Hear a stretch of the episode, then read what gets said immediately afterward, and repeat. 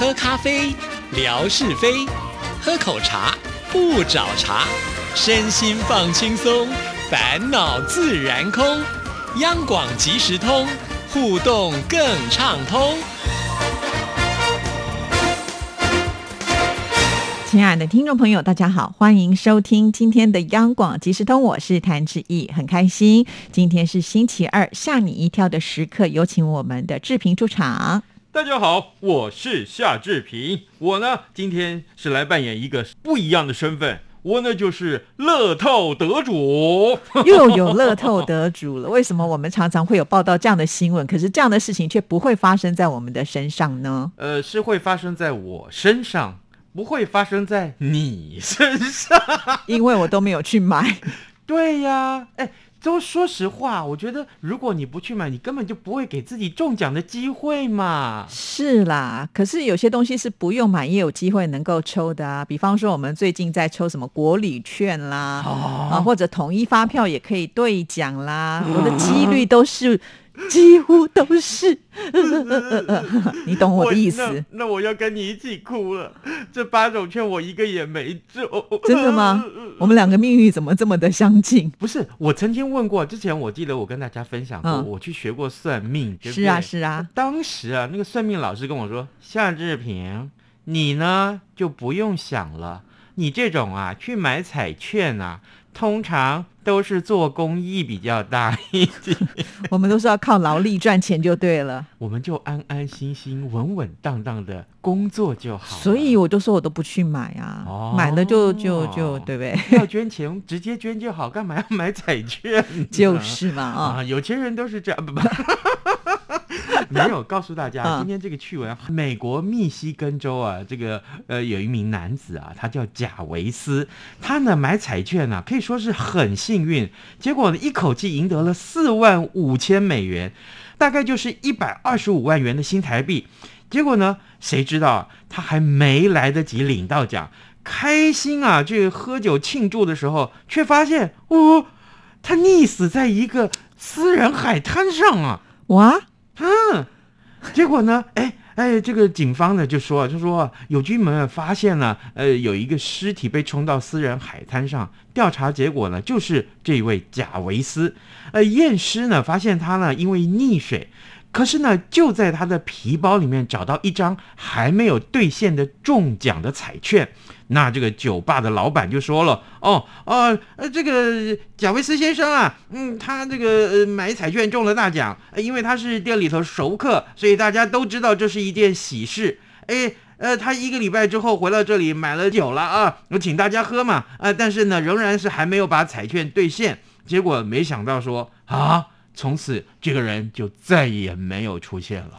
所以，也就是说，虽然中了奖，可是也没命花，就对了。是啊，这么惨，真的。而且，根据当地乐透公司的规定啊，如果是中奖超过美元六百块钱，大概只要超过一点六万元新台币的话，那么得奖人要需要提供这个附照片的身份证的证明，还有社会安全卡，才可以领奖。哦，现在呢，呃，呃，他只能提供他的尸体了，所以这个可能也不能够发出去了哈。哎，这个应该啊，警方也是说说有可能哈，是因为他喝醉酒了，结果呢走到海边去散步，那就头不小心碰到了那个船，因为他是在船附近发现的，所以呢就溺死了。哎呀，真是很可惜，有点乐极生悲了。对对，所以呢这件事情也是告诉大家。真的有没有命花那个钱呢？哈，或者是当我们中奖的时候，还是先把钱领回来，再慢慢庆祝吧。对，然后呢，赶快把这些钱该存的存啊，也不要拿来这样大肆的花费，该存的存，该投资的投资。对呀，对呀，才能够细水长流哦。对，没错。好，另外一个也是中乐透，怎么这么多人中乐透啊？哎。怎么这些人都不是我啊？没有没有开玩笑，在澳洲有一名男子叫彼得，他呢买乐透彩券，哦，不得了了，他这回中的是五十万美金，哎，大概就是一千四百万新台币呢。哇，是刚刚前面这个的十倍，哎，是喽，是喽。可是啊，他领到奖金之后，并没有尽情的挥霍啊，而是呢拿去援助身边的亲友，或者是帮助疫情里面呢需要呃帮助的受难者。哇，你大善人，你看看，好有善心哦。对，而且他的奖金几乎全部都被他捐掉了，哇，全部捐掉。那这很多人就问说，那你你你为什么要这样做呢？他说啊，呃，他就是想要帮助需要帮助的人，把那些钱如果留在他自己的身上的话呢，会让他觉得很不舒服。哎哎，你不舒服，呃，我我你拿来给我好不好？哈，他是急难救助嘛，你又没有急难，对不对？好，呃，对耶，对，你要想你有福气。哦，哎，志毅，谢谢你，你这你这金口，哎呀，喝真好。是，好，今天我就不领车马费了，啊，不 我本来就没有车车马费，你想太多了。哎，但是他这位这个呃呃中奖的这位男子，他的暖心的行为获得网友一片叫好。他当初呢，其实是为了纪念他呃过世的这个叔叔，呃，所以呢就在超商买了三张彩券。那他回忆了，他叔叔啊，呃在世的时候，两个人常常一块儿添赌去消遣，那就说，哎。也许是他叔叔显灵了，嗯，所以呢，才让他中了这个大奖。结果呢，他领取了巨额的奖金之后呢，开始就向身边的这些亲戚呀、好朋友啊啊，甚至于是普通认识的人，就提供一笔改善生活的费用。他的理论就是赶快把钱捐出去，一旦呢这些钱全部消失的话，人们就不会再认为他似乎是坐拥了一座金矿。哦，而且呢，他就是天生想要帮助人，而且他把这些钱交给更需要的人，就会让他觉得很开心。是是，这倒是真的啦。因为很多人如果知道你是中了乐透的话，就会来跟你借钱呐、对，对不对？有趣的是啊，他怎么捐钱呢？那可真是有意思多了。他呢就开始构思啊，快速的捐款方式。他常常啊，呃，就是没事到餐厅啊、超市啊、理发厅啊，哎，去晃一晃，就他高喊着说：“哎，来来来，这一通我买单啊！来来来，呃，你你买这些东西对不对？来来，待会你不要付钱，我帮你买单，我帮你付钱。这么随机，对，所以呢，在这个公共场合，随便就抛下一千美金。”大概就是两万八千块新台币这个金额的支票，工人免费的索取，哎，哇，喂，怎么我不在？可是呢，效率还是有限，所以呢，他就在 Facebook 啊，就是在这个脸书上面传递讯息，他向很多网友索取他们的银行账户的，然后要汇款。结果呢，哎，别人就认为说你是诈骗集团吗？是啊，你你你没事跟我要你我的账号干什么呢？哎，所以他说，其实也很令人哭笑不得啊！我明明想要帮助别人，可是别人不让我来帮助我呀。因为大部分人不会想到说，怎么会有人这么好心？对，所以咯，那他接受媒体采访的时候就说，哎。